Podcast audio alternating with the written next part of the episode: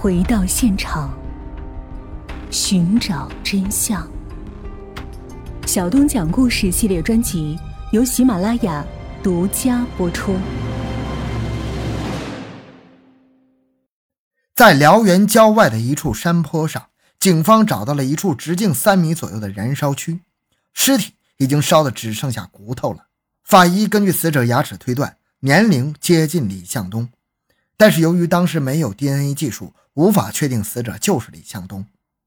现场除了凌乱的足迹，还有拖拉机轮胎的痕迹。这个地方位于辽源西北的山区，周围是大片的玉米地，最近的村子也有几公里远，平时很少有人经过这里。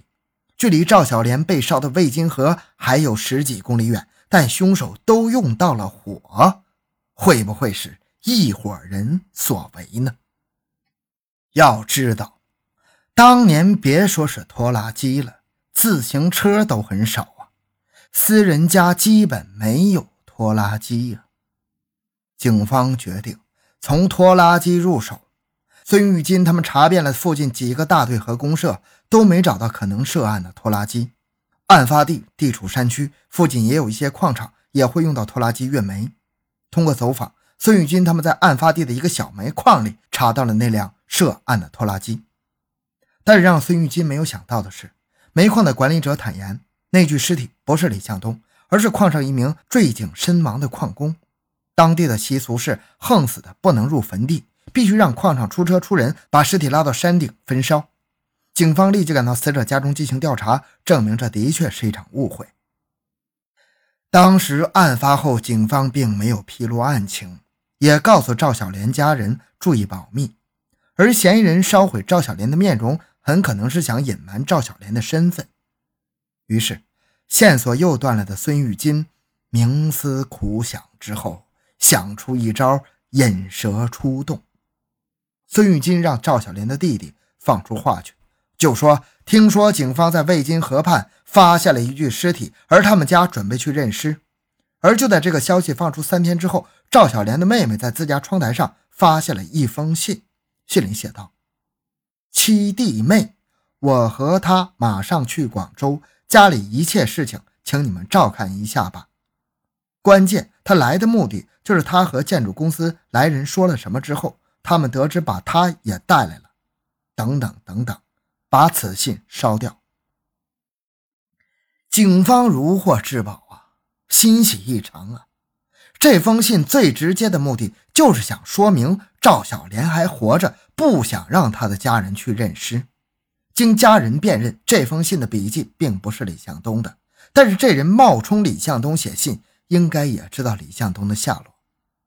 消息是赵小莲弟弟发出去的，但是信却落到了赵小莲妹妹家里，说明送信人对赵小莲一家都比较熟悉。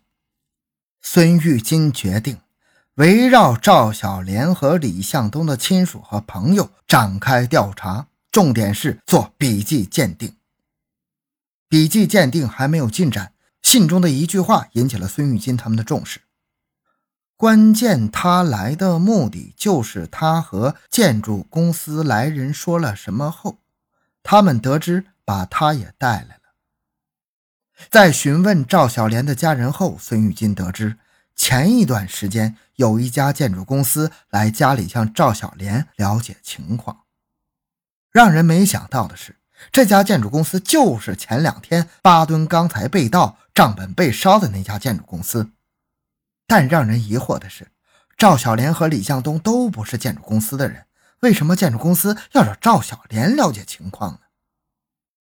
警方猜测，很可能赵小莲或者李向东牵扯到八吨钢材被盗的事，而调查组调查的时候又向调查组提供了什么情况，威胁到了他们的生命安全。孙玉军找到建筑公司的负责人，了解到确实有人反映李向东在案发那段时间从建筑公司仓库提走了八吨钢材，因此他们才到李向东家里去找他。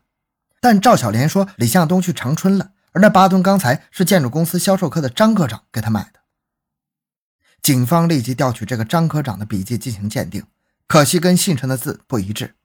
正在孙玉金他们调查时，李向东单位的门卫交给孙玉金一封李向东的信，打开一看。是长春二轻劳动服务公司寄来的。信里说：“你提供的发票我们报销不了，你开的是啤酒发票，财会不同意报销。你看这个问题怎么处理？最好开一个钢管发票。”写信的时间是一九八四年七月三十一日，那个时间李向东已经失踪，所以信一直放在单位的传达室。根据信上的地址，孙玉军找到了写信的人。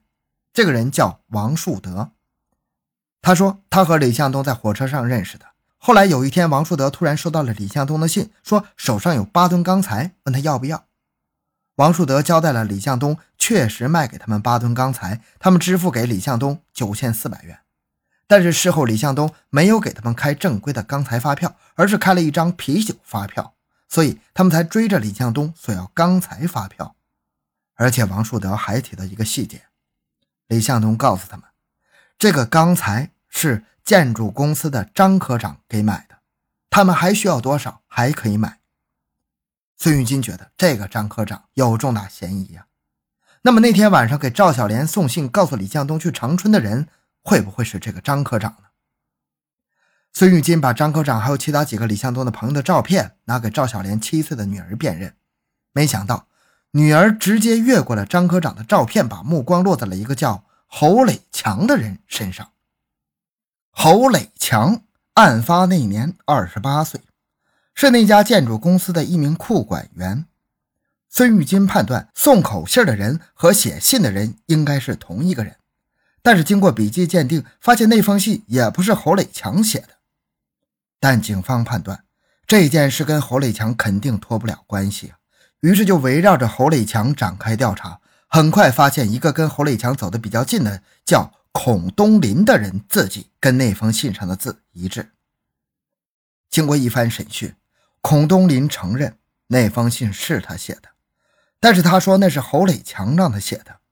警方逮捕了侯磊强，但是侯磊强供述这些事情的策划、指使、幕后主谋都是销售科的张志刚科长，而且。也是张志刚给李向东开的提货单，李向东才从他手里把八吨钢材提走的。至于钢材卖了什么价钱，还有什么人参与，最后怎么分的赃，他一概不知。又经过一番审讯，侯磊强终于交代了事情的经过。侯磊强说：“八吨钢材卖到长春之后，张志刚总是提心吊胆，他打发走了李向东，又担心李向东的妻子赵小莲会把这件事说出去。”于是，在案发那晚，张志刚和侯磊强一起把赵小莲骗到了魏金河附近，然后张志刚把赵小莲引到了河下游的玉米地，双手用铁丝绑上，然后把赵小莲给强奸了。这时，赵小莲已经知道了张志刚想杀人灭口，一直苦苦哀求，但是张志刚不为所动。在玉米地对赵小莲再次实施强暴之后，就下手把赵小莲给掐死了，然后放火焚尸。案子破了，同事们都很高兴，但是孙玉金并没有感到开心，因为他发现侯磊强的供述与法医尸检的结果并不吻合，尸体上并没有被捆绑的痕迹。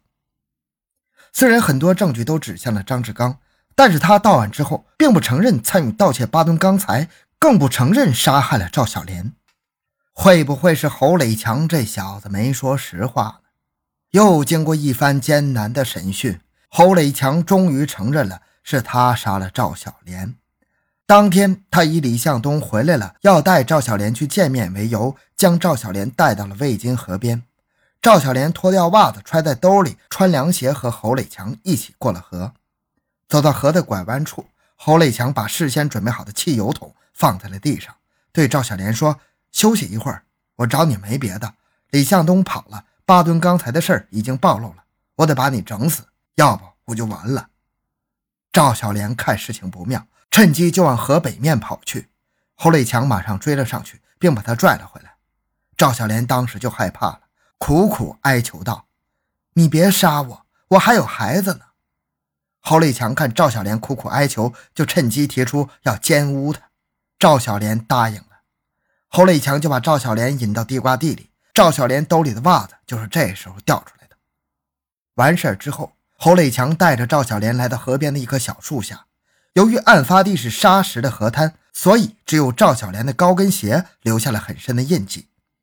在小树下，侯立强对赵小莲说：“我不整死你，咱们在这儿待一会儿。”然后侯磊强趁着赵小莲不备，从后面一把把赵小莲掐倒。大约掐了五分钟，赵小莲就不动了。侯磊强往赵小莲身上倒上汽油，点上火之后，就拿着桶跑进了玉米地。接着就听到赵小莲啊的一声大叫。原来起火前，赵小莲只是被侯磊强掐得晕了过去，并没有死。那八吨钢材被盗的事儿，也是侯磊强精心策划的。侯磊强、孔东林、李向东三个人预谋盗窃这八吨钢材。而张志刚确实没有参与，那为什么赵小莲和李向东都说是张科长买的钢材呢？原来李向东开的发票是啤酒的，他感觉这发票迟早要出事儿，于是他特意把这件事嫁祸给张志刚，就写了封信给王树德，告他们这个事儿是张科长弄的，要多少都能弄到。但侯磊强觉得光有一封信还不行，因为经手人李向东还活着。于是，在李向东在小高家喝酒的那个晚上，他约李向东在百货公司门口会合。走到一个小美景的时候，侯立强朝着李向东的后脑就是一锤子，李向东哼的一声就倒下了，然后就被扔进了小美景里。侯立强听着李向东在小美景里还吭哧呢，就从墙根底下搬起一块大石头砸下去。杀完李向东之后，侯磊强就去李向东家给他的妻子赵小莲送信儿。说李向东已经连夜赶到长春了，并告诉赵小莲，如果有人找李向东问八吨钢材的事儿，就告诉他们是李向东找建筑公司的张科长买的。果然，调查组找赵小莲了解情况，赵小莲就按照侯磊强说的说了，但是提钢材的提货单还在财务那里放着。调查组一查就会查到侯磊强，于是侯立强、孔东林两人蒙着面打倒保安，把所有的票都拿出来烧毁了。侯磊强本来以为所有知情人都死了，所有的证据都会指向张志刚，他就可以平安无事了。但他没有想到，在他得知赵小莲家属去认尸时写的那封信，让他彻底暴露了。在侯磊强的带领下，孙玉金他们找到了李向东的尸体。好了，这个案件讲完了。小东的个人微信号六五七六二六六，感谢您的收听，咱们下期再见。